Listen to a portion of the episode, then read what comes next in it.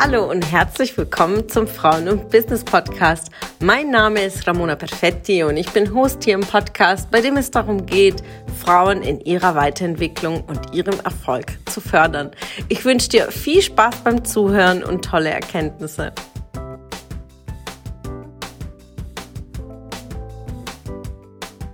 Die liebe Frau Kepiel ist bei uns. Sie hat eine Ausbildung gemacht als Mediengestalterin im Printbereich und im Anschluss hat sie gesagt, ich möchte mich nebenberuflich weiterbilden. Und dann hat sie eine weitere Fortbildung gemacht als Social Media Managerin bei der IAK. Und 2019 hat sie dann gestartet in einer Agentur und hat wirklich unglaublich viel Erfahrung gesammelt ähm, auf ihrem Weg. Social Media ist ihr Leben, ja, und aus dem, was sie beruflich als Angestellte gemacht hat, haben wir uns dann kennengelernt über ihr Business, ihr Side-Business, was sie aufgebaut hat, mit ihrer Co-Partnerin Fächerliebe, eine ganz wundervolle Plattform hier in Karlsruhe. Und so haben wir uns kennengelernt, denn äh, Fächerliebe ist einfach eine richtig schöne Plattform. Da steigen wir auch dann äh, gleich ein, was sie gegründet hat und auf dem Weg gesagt hat, okay, ich mache mich selbstständig.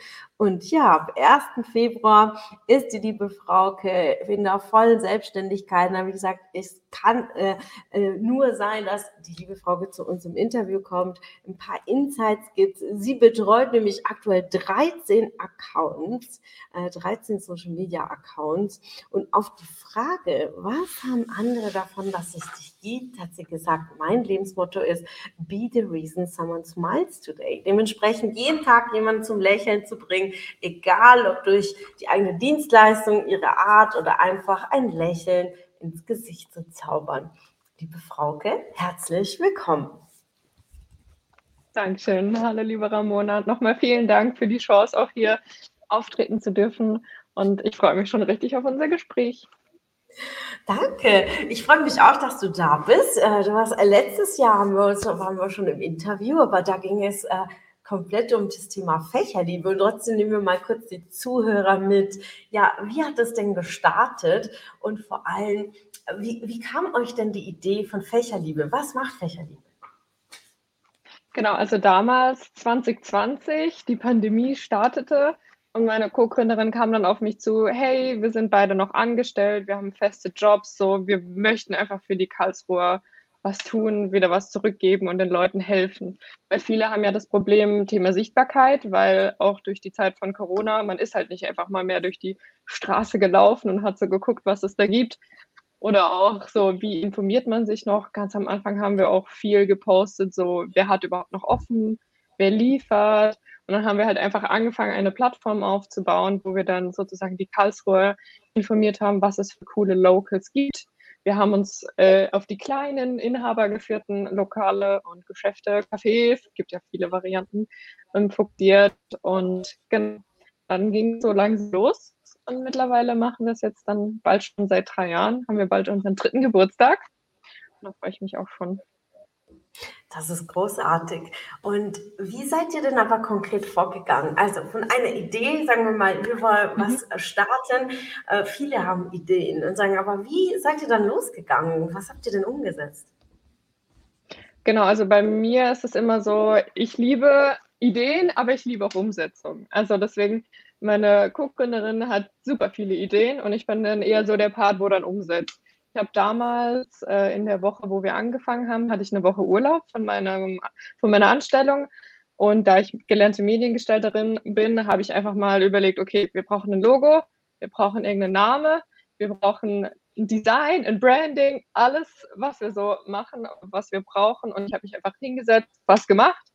Und dann sind wir einfach so vorgegangen. Wir haben das Lokal angegeben und gesagt, hey, wir wollen da was Neues aufbauen. Wollt ihr da mitmachen? Und wir haben eigentlich von allen ein positives Feedback bekommen, von wegen, ja klar, hier Bilder, Informationen, liegt los. Und dann haben wir losgelegt und einfach mal gemacht. Ja, und das ist so auch der erste Impuls, ja. Wenn man natürlich eine Idee hat, muss man auch ins Tun kommen und machen. Und du bringst unglaublich viel Expertise, was das Thema Social Media Marketing und Sichtbarkeit. Wie schnell seid ihr denn dann zu dem Zeitpunkt gewachsen?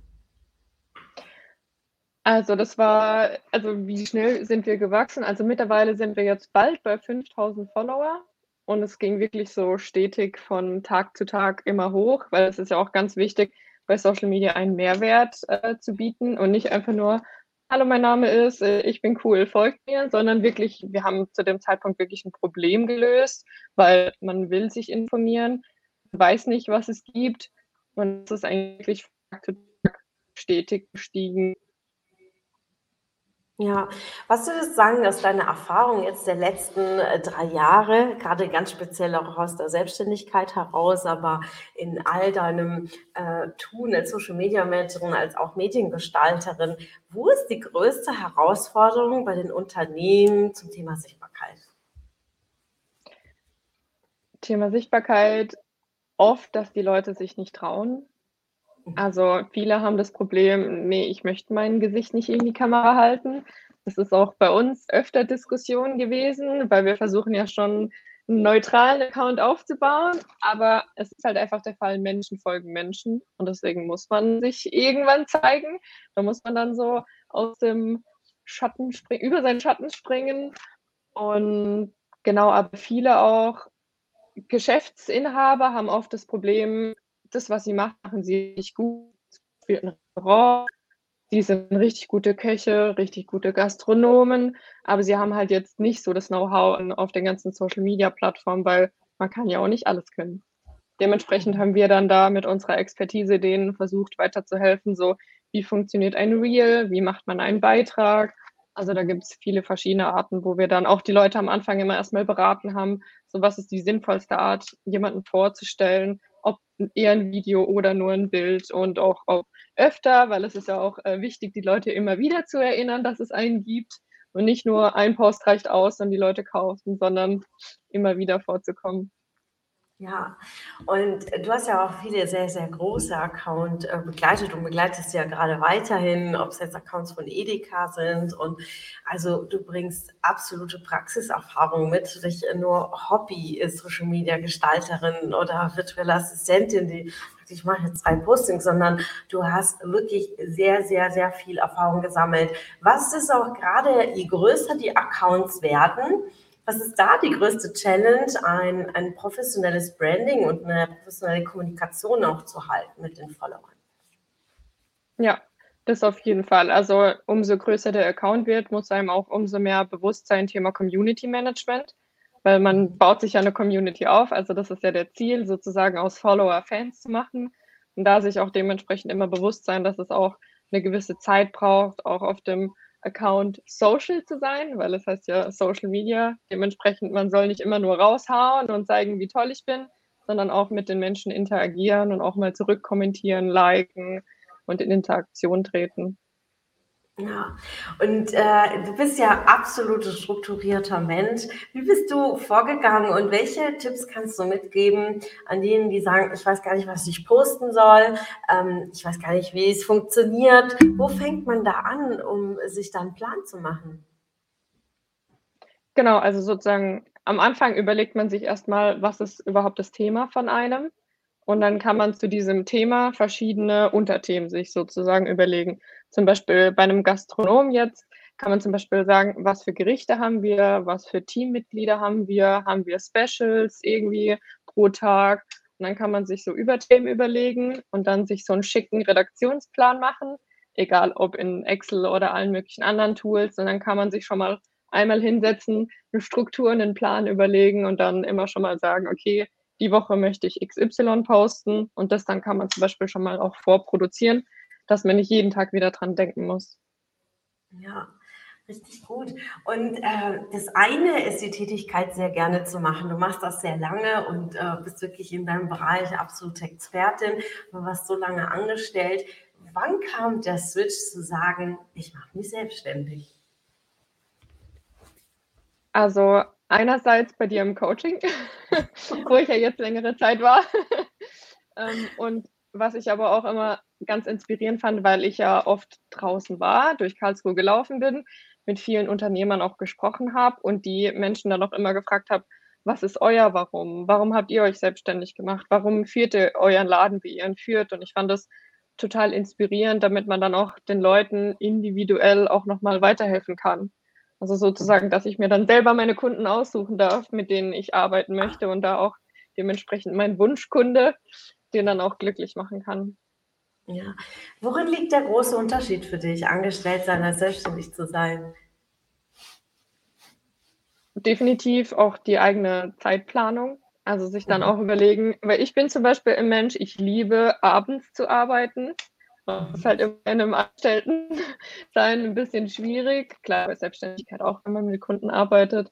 Aber bei mir ist es eher so, so eher ab 10 starten vielleicht und dann halt abends irgendwann nochmal in den späten Stunden, weil ich bin da irgendwie viel kreativer. Also was abends angeht, so zwischen 10 und 12 habe ich meistens nochmal so einen richtiger Motivationsschub.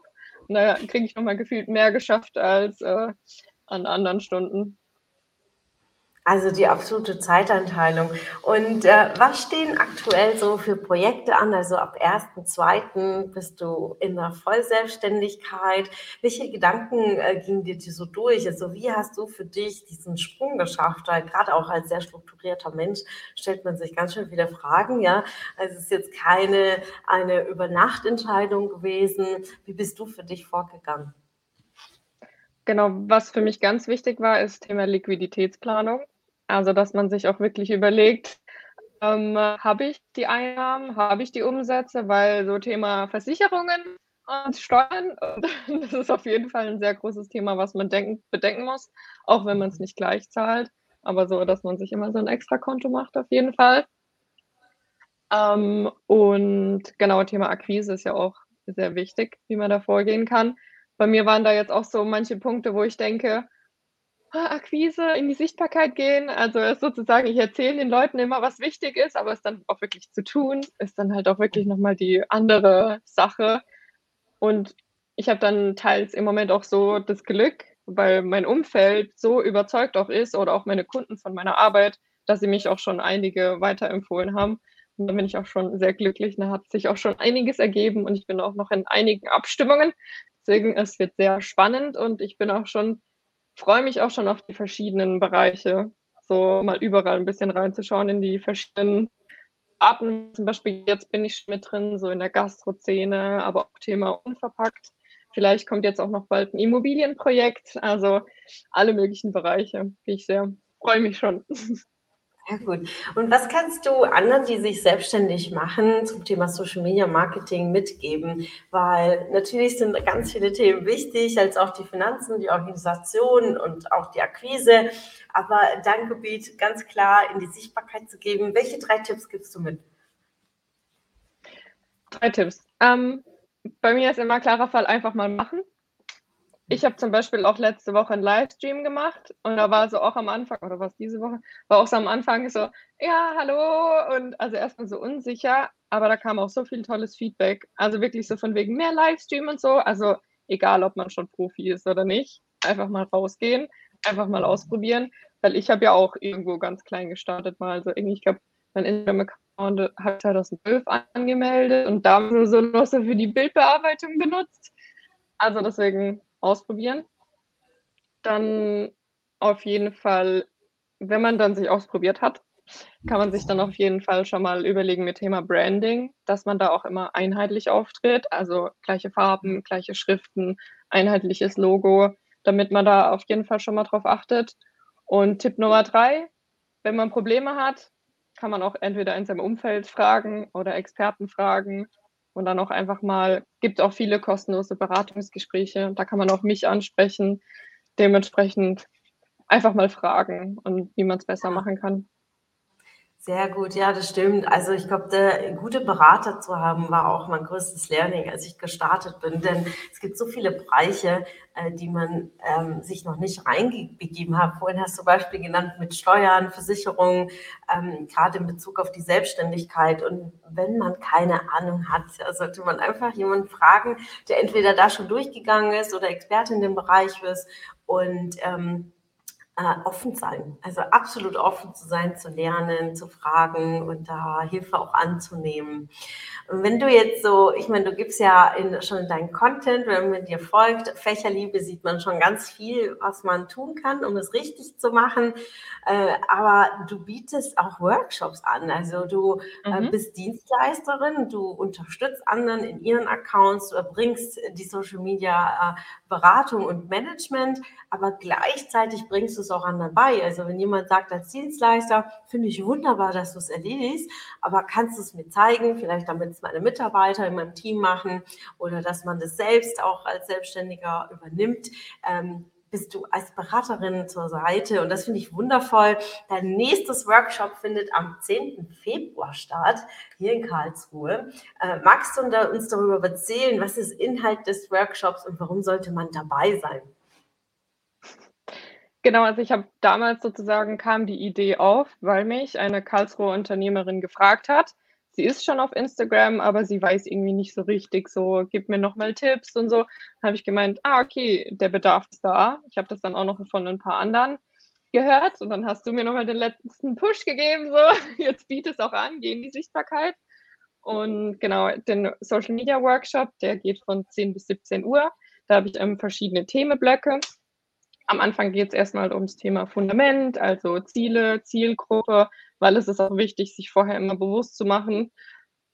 Social Media sollte man nicht einfach nur machen, ah, ich habe jetzt Bock, ich poste einfach irgendwas, sondern damit man sich auch eine Strategie dahinter überlegt, so warum will man diese Zeit und Geld investieren. Dann Thema Nummer zwei ist ein Blog über Thema Design, also da Schriften, Farben, aber auch Bildsprache und Textsprache.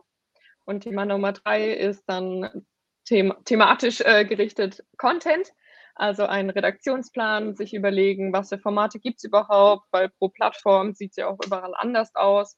Und dann gebe ich am Schluss auch nochmal die Tipps, welche Tools benutze ich für meinen Arbeitsalltag, um sich auch ein bisschen Zeit und Geld zu sparen.